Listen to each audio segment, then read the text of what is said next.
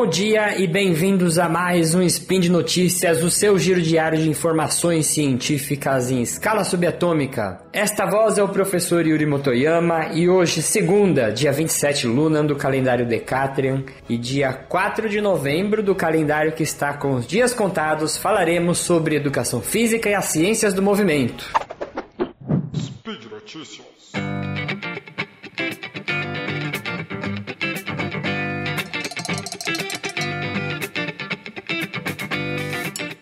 E antes de começar, eu quero dar um recadinho para vocês que nós estamos com um parceiro no Spin de Notícias. É, isso aí. Você já comprou alguma coisa e depois descobriu que poderia ter comprado por um valor muito menor? Isso dá mó raiva quando acontece, né? Mas não vai acontecer mais, porque agora nós vamos apresentar para você a Promobit.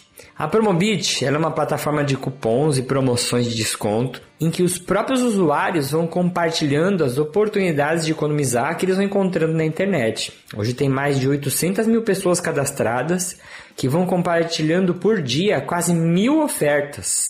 Eu vou falar para vocês que esses dias eu acabei usando, era aniversário da minha esposa e eu comprei um presente para ela, dei uma olhadinha no Promobit e eu achei um cupom de desconto certinho para o presente da minha esposa. Os cupons, área de cupons, é uma coisa maravilhosa que tem os cupons por categoria e por local. Então, às vezes, se os cupons não são divulgados, você nem fica sabendo. Para garantir isso, eles possuem uma equipe que tem especialistas que vão verificando oferta por oferta, pessoas mesmo. E aí, se não for uma promoção de verdade, e quando você clica é redirecionado para a loja, o preço está diferente, ou for uma loja não confiável, eles não compartilham na plataforma plataforma.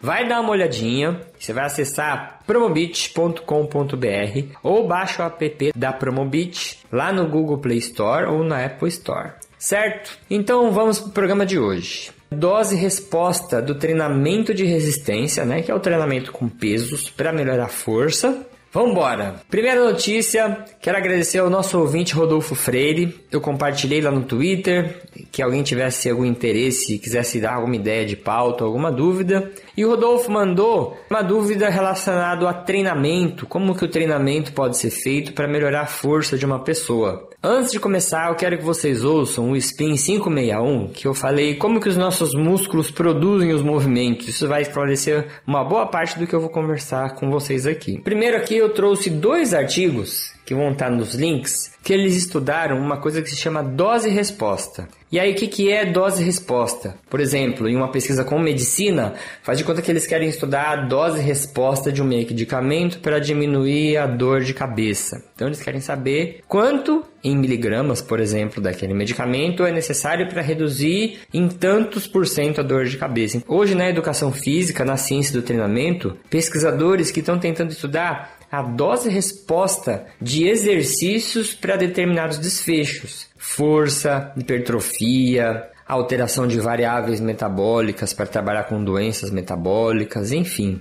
E eu vou trazer aqui nesse spin dose resposta para força. Antes, quando eu comento sobre dose resposta no treinamento, sempre dou esse disclaimer que o resultado de um treino bom não é o tipo do treino, e sim como aquele treino é alterado, como ele é dividido ao passar uh, do, dos meses, né? Então, como os treinos diferentes que a pessoa vai fazer são combinados para atingir um resultado. Isso que muda de uma periodização ou de um treinamento que tem sucesso ou não. É uma ciência muito complexa por trás disso. Porque eu vou falar para vocês aqui algumas doses de treinamento. Aí tem gente que pode ouvir e falar assim: ah, então tá, vou fazer o resto da minha vida essa dose que o Yuri falou no spin. Não funciona assim com o corpo. Existem princípios do treinamento e um dos princípios se chama variabilidade. Você tem que variar os estímulos, senão o corpo acostuma com aquele estímulo e não te dá resultado nenhum tá bom? Então vamos lá, eu vou comentar aqui de uma meta-análise que ela foi muito famosa, ela foi publicada num periódico que chama Medicine Science in Sports Exercise e depois ela ainda teve uma republicação. Os mesmos autores pegaram e republicaram aquele estudo com um viés mais voltado para a parte prática, que saiu no Journal of Strength Conditioning Research. Esse estudo analisou 140 artigos que pegaram e tentaram estudar variáveis do treinamento e como aquilo interferia na força.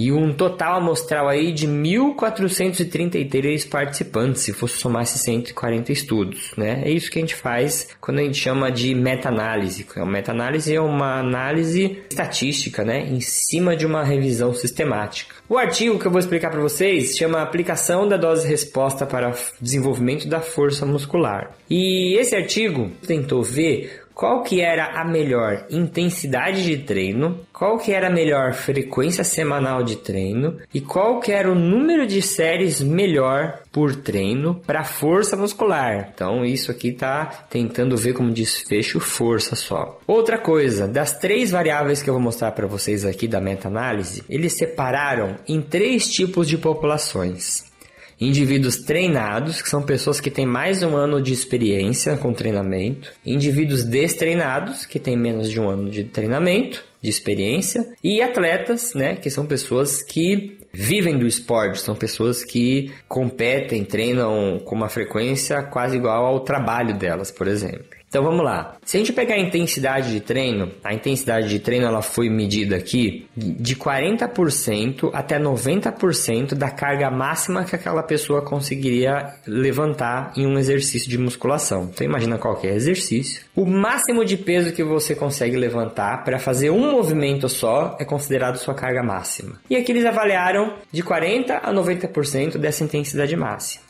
E aí tem uns números interessantes. É, o resultado da meta-análise pode ser mostrado em medidas de tamanho de efeito, né? mas basicamente o tamanho de efeito ele vai de 0 até 1. 1 seria um efeito grande, né? tem lugares que consideram um efeito de 1.2, mas é uma coisa com um efeito muito grande.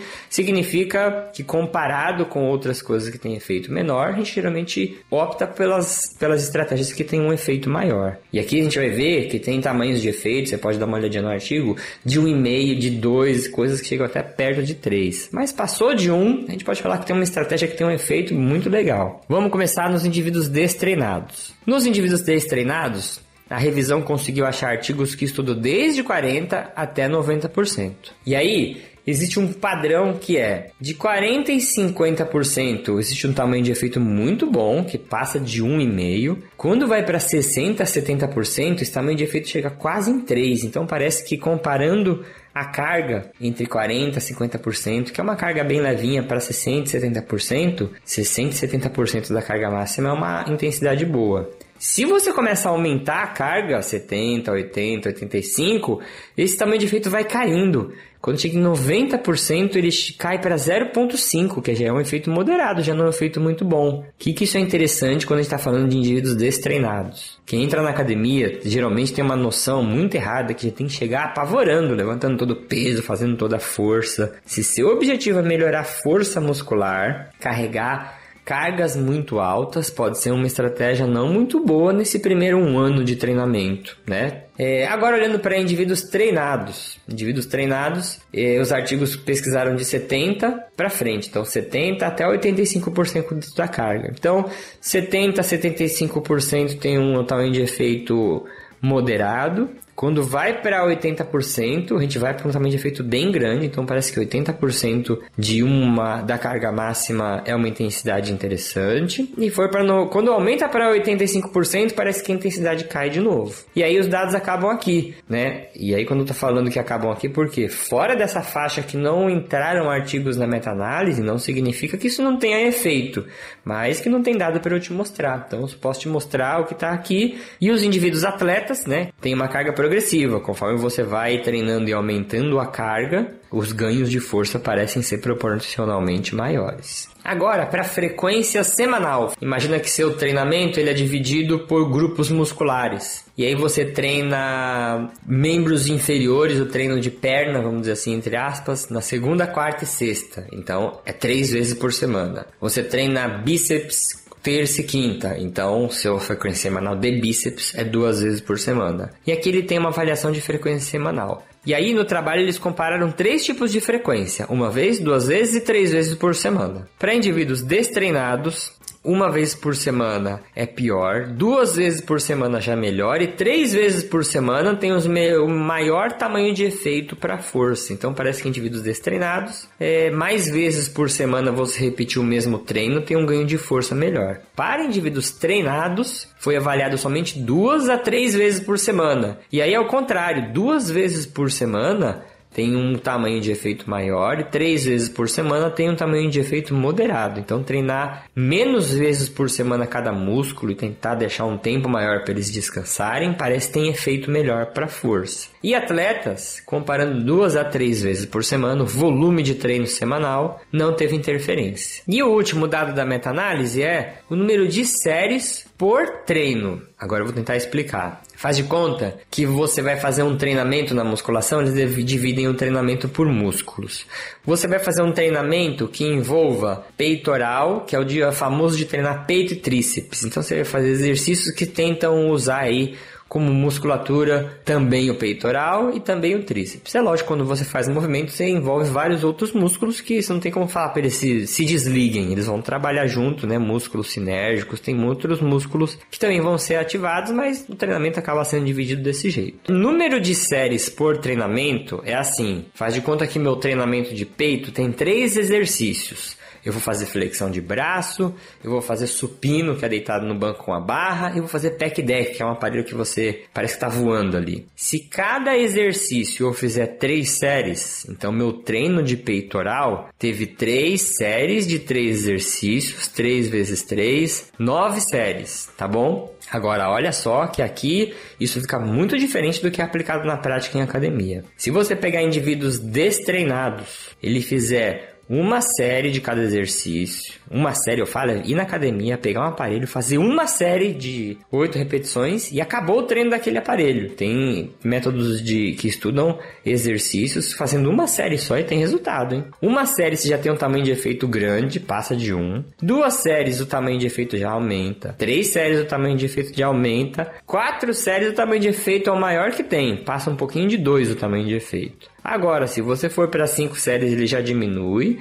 E 6 séries ele já diminui, mas ele sempre fica perto do 1. Mas o maior tamanho de efeito aqui é para 4 séries. Se você olhar indivíduos treinados, uma série tem um tamanho de efeito moderado, indo aí na direção por efeito pequeno. Duas séries têm um efeito maior. Três séries já não muda muito. Quatro séries o efeito aumenta. E cinco séries o efeito fica igual ao de quatro. Então, para indivíduos treinados, parece que o efeito maior está concentrado entre 4 e 5 séries. E para atletas, uma, duas, três séries tem um efeito quase pequeno, não adianta muito. Aí vai crescendo, de 3 até 8 séries, atletas, parece que tem um pico em oito séries. Oito séries ia ter um tamanho de efeito para desenvolvimento de força grande. E aí, se eles aumentarem o número dessas séries, parece que o efeito cai. Que ponto que eu quero chegar nessa parte do artigo? Se você vai em academia, hoje em dia é muito comum você pegar um indivíduo destreinado e falar para ele fazer 12 séries, que é o exemplo que eu dei. 12 séries até para atleta não tem efeito positivo. O treinamento hoje em dia em academias, né, ele ainda tem muito mito envolvido e as pessoas acreditam ainda que se treinar mais tem efeitos melhores ou maiores. Bom, tem bastante coisas interessantes desse artigo aqui, mas eu queria deixar esses três pontos principais e alertar, usar até isso como um alerta. Sempre tem um profissional qualificado do seu lado. Vou repetir isso um milhão de vezes, porque tem gente que lê essas coisas, ouve o spin e fala: ah, não, exercício de academia, qual é o mesmo programa, monto meu aqui? E aí se faz alguma coisa errada, né? Machucar é difícil até se machucar. Meus professores brincam que exercício é tão bom que até para você machucar, você tem que fazer muita coisa errada. Mas você acaba perdendo tempo da tua vida, né? Que você tá lá, se esforça, treina, põe, sua toalhinha, sua luvinha, toma seu whey, e você não tem resultado, não tem resultado, não tem resultado. E aí quando você ver é porque você tá errando por excesso. Às vezes diminui um pouquinho o seu treino, você começa a mostrar mais resultado, né? Então, muito cuidado com essa com esses mitos que tem na academia aí, essa loucura de esmaga que cresce, no pain no gain, isso aí não tem muito a ver não. Então, gente, por hoje é só. Lembro que todos os links comentados estão no post. Também deixa lá seu comentário, elogio, crítica, declaração de amor. Lembra ainda que se quiser ajudar esse podcast, que vai da física até a educação física, nós contamos com seu apoio no patronato do SciCast, através do Patreon, no Padrim e também no PicPay. Um bom dia, um bom treino e aproveita para passar no Promo Beach para também ter uma boa promoção. Abraço!